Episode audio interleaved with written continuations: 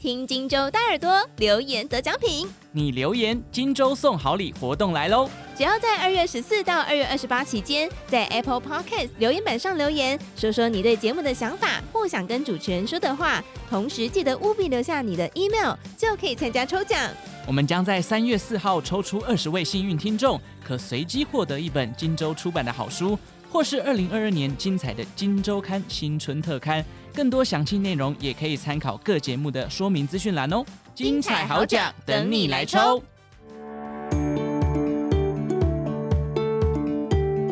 大家早安，欢迎收听 Morning 早安学，我是笑鱼。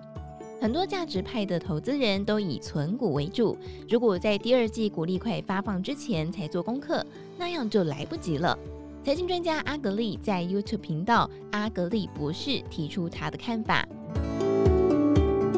过去两年资金很多，无限 QE，所以成长股上涨很多。反观价值股，因为价值的吸引力不够，资金都跑去追成长股了。但是如果二零二二年升息，那就是价值股要重新出头天的机会。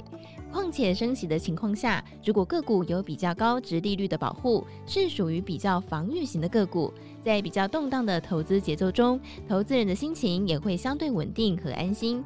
阿格力并筛选出二零二二年有机会发放殖利率至少百分之五点五的公司，筛选逻辑有两个：一，必须连续配发股利十三年不间断，也就是在金融海啸过后一样是发放股利；存股是追求长时间，如果遇到金融危机、外在环境变化就配发不出股利的，这种就不能够称作是定存股了。二，催化剂的概念。很多个股现在的殖利率通常是以现在的股价去除以二零二一年发放的股利，可能殖利率不到百分之五。但是把近四年的 EPS 成长性考量进来，再加上过去五年平均的盈余分配率来计算，就有可能潜在的直利率超过百分之五点五，甚至到达百分之六。利用上述两个条件，阿格力筛选出十家公司，在 Morning 早安学当中分享以下三家：一。灿坤二四三零，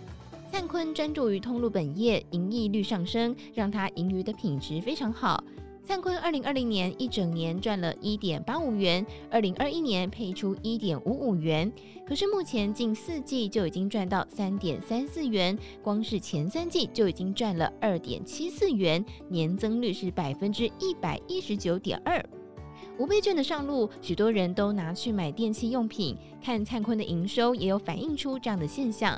二零二一年十月份年增率是百分之四十八点四九，十一月份的年增率是百分之十二点零一。第四季则是受惠于五倍券，所以潜在殖利率确实有机会到达百分之六点七八以上，值得投资人追踪。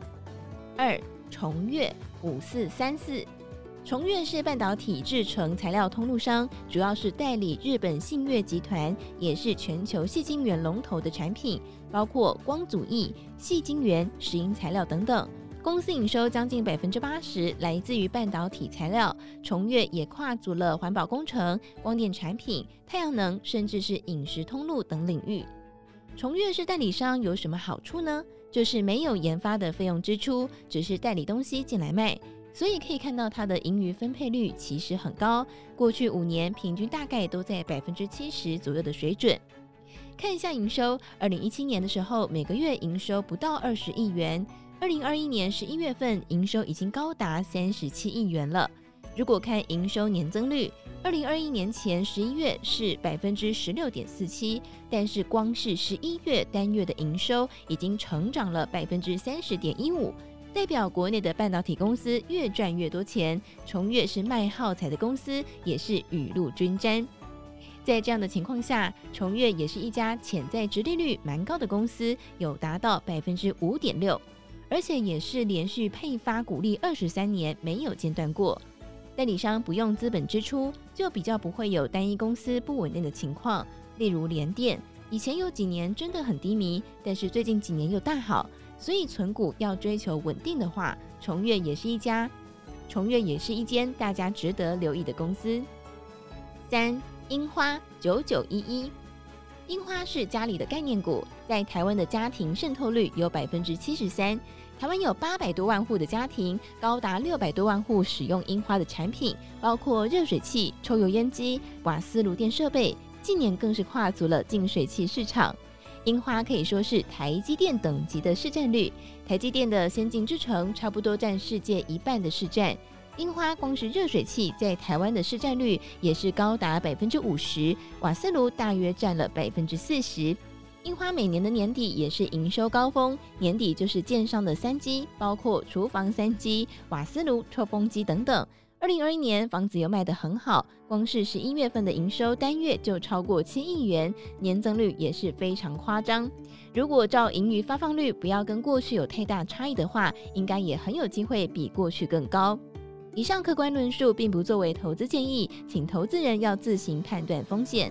以上内容出自《金周刊》数位内容部，更多精彩内容也欢迎参考《金周刊》官方网站或是下载《金周》的 App。有任何问题也欢迎留言告诉我们。祝福您有美好的一天，我们明天见，拜拜。